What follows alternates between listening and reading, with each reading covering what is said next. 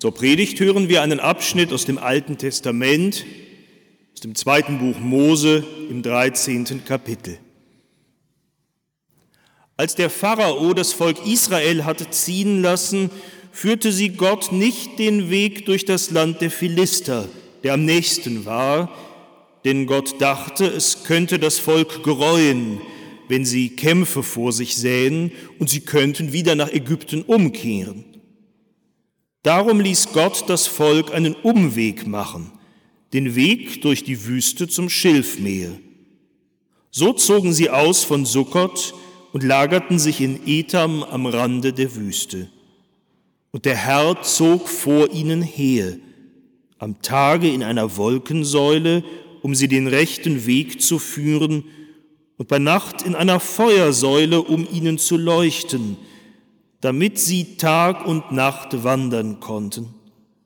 Niemals wich die Wolkensäule von dem Volk bei Tage, noch die Feuersäule bei Nacht.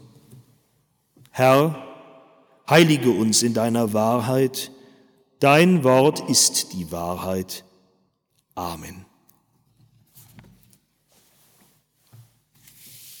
Liebe Schwestern und Brüder, the same procedure as every year Genauso wie letztes Jahr, so heißt es Jahr für Jahr am Silvesterabend bei vielen.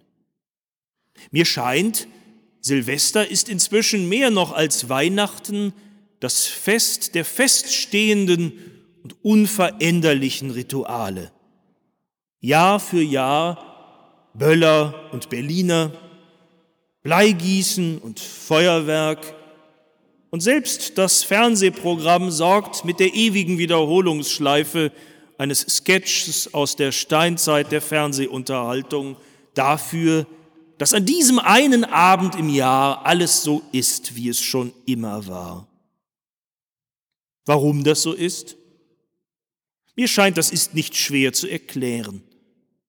An Silvester begehen wir den Jahreswechsel, das heißt, wir machen uns die Tatsache bewusst, dass alles fließt, dass alles sich unaufhörlich wandelt, dass nichts bleibt, wie es war. Diese eigentlich bittere Einsicht machen uns die immer gleichen Silvesterriten wohl ein wenig erträglicher, vielleicht sogar süß. Die Zeit vergeht, die Welt verändert sich, aber Freddie Frinton bleibt. The same procedure as every year, Miss Sophie. Es werden wohl einige unter uns sein, die sich auf Veränderungen im neuen Jahr auch freuen. Eine anstehende berufliche Neuorientierung kann aufregend sein. Ein Ortswechsel kann die Verheißung mit sich bringen, dort neuen Menschen zu begegnen, neue Lebensmöglichkeiten zu haben. Oder vielleicht plant jemand von Ihnen ein Fest oder ein großes Jubiläum im Kreise der Familie. Sie werden Menschen wieder treffen, die Ihnen etwas bedeuten, die Sie vielleicht lang nicht gesehen haben. Dinge, auf die man sich freuen kann im neuen Jahr. Aber ich muss kein Hellseher sein, um zu vermuten, dass manch anderer vermutlich eher mit gemischten Gefühlen in das neue Jahr blickt. Werde ich die Prüfung schaffen, die da auf mich zukommt? Kriege ich den Umzug, der ansteht, gut gestemmt?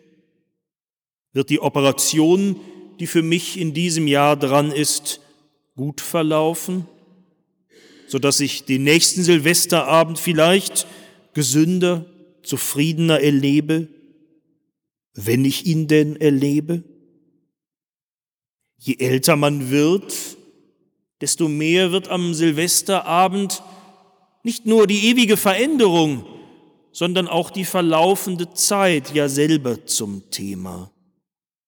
Alles fließt, das heißt eben auch, alles fließt unweigerlich dem Ende entgegen. The same procedure as every year. Die Kirche zumindest mutet uns an jedem Silvesterabend wieder einen anderen Predigtext zu, bis nach sechs Jahren dann dieselben Texte wiederkehren.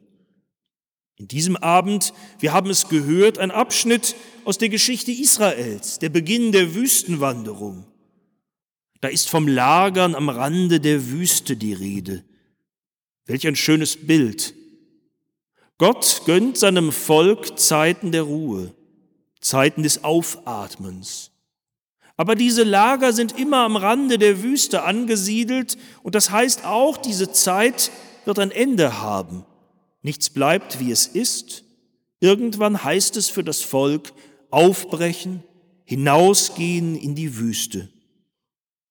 Mag uns das nicht ähnlich gehen am Ende einer Reihe hoffentlich geruhsamer, gesegneter, schöner nachweihnachtlicher Tage und nun das neue Jahr, was immer auch kommt und wie immer wir auch feiern, Aufbruch ins Unbekannte ist es wohl für einen jeden von uns. Und da wird uns nun heute Abend für diesen Aufbruch ein ganz starkes Bild mitgegeben. Denn, so wird erzählt, die Israeliten zumindest brechen auf ihren Weg nicht allein auf. Gott selber geht mit. Gott zieht ihnen voran. Er zeigt sich als Säule aus Wolken und aus Feuer. Dieses Bild Ausleger sagen, es stammt wohl aus Erfahrungen des Volkes Israel mit vulkanischen Kräften. Das gibt es da, wo Vulkane sind, dass große Säulen von Rauch aufsteigen. Vielleicht haben Sie es sogar gesehen bei der Berichterstattung jetzt über den Vulkan auf Bali. Und Feuersäulen vermögen Vulkane auch zu spucken. Aber hier wird aus dieser Urerfahrung, dieser Naturerfahrung eine Erfahrung mit Gott. Ich finde, die ist immer noch unheimlich. Ich zumindest fand schon als Kind diese Geschichte auch merkwürdig. Gott, eine Säule aus Wolken, eine Säule aus Feuer. Aber das Unheimliche, das Unverfügbare gehört wohl in der Erfahrung Gottes auch mit dazu. Gott ist anders. Gott ist ganz anders, als wir ihn uns immer wieder vorstellen. Er bleibt verborgen wie in einer großen Säule, wie in einer Masse aus Wolken, da, wo es Tag ist, wo man keine Geheimnisse mehr kennt, wo alles ans gleißende Licht einer unbarmherzigen Öffentlichkeit gezogen wird, wo alles durchschaubar zu sein scheint, da verbirgt sich Gott in einer Wolke.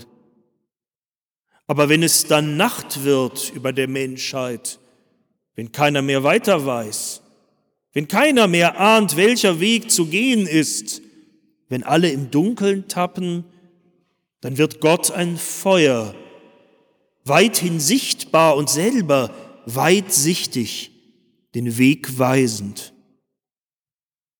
Und obwohl Gott so ganz anders ist als wir Menschen und auch immer wieder ganz anders als unsere Vorstellungen von ihm, das sagt diese Geschichte doch auch.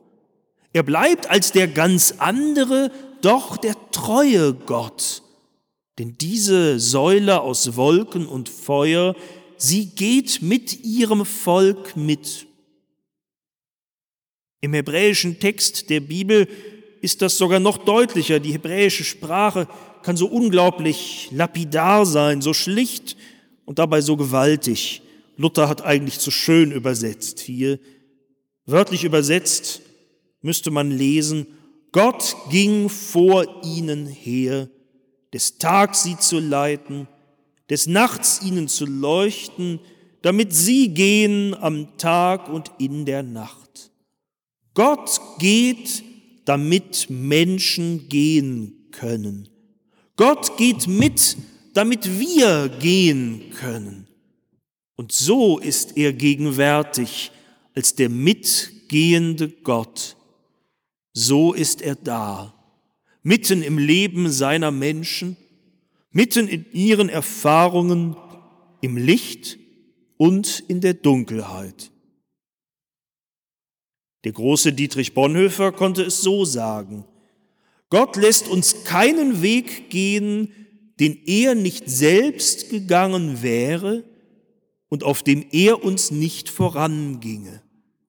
Es ist der von ihm geplante Weg, auf den er ruft, und so ist es wirklich sein Weg.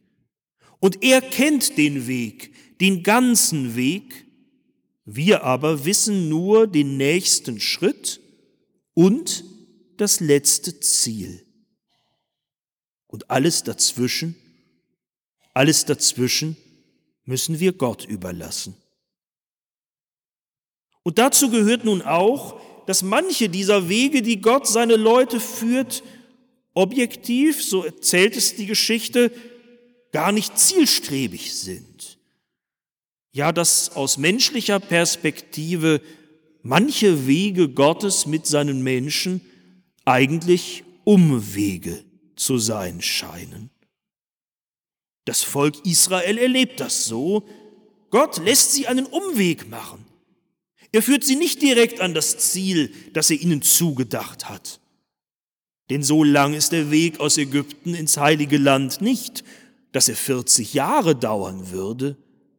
Aber 40 Jahre sind die Israeliten am Ende in der Wüste unterwegs, weil Gott eine große Umleitung mit ihnen geht.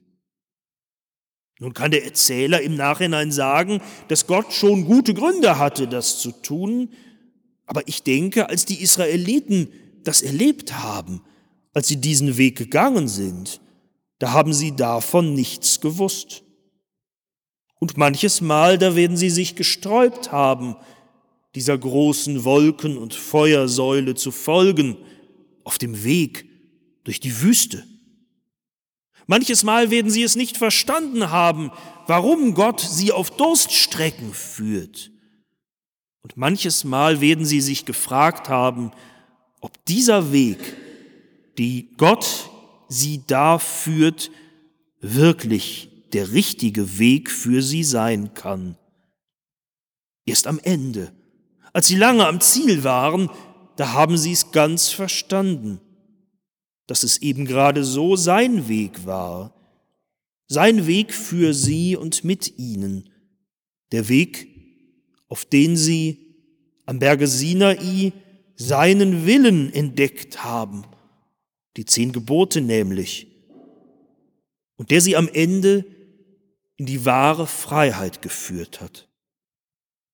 So war es mit dem Weg Gottes, und liebe Schwestern und Brüder, so wird es mit seinen Wegen bleiben. Auch wir, die wir nicht zum Volk Israel gehören, dürfen diesen Weg Gottes in unserem Leben mitgehen, den Weg der Freiheit, den Gott uns weisen will.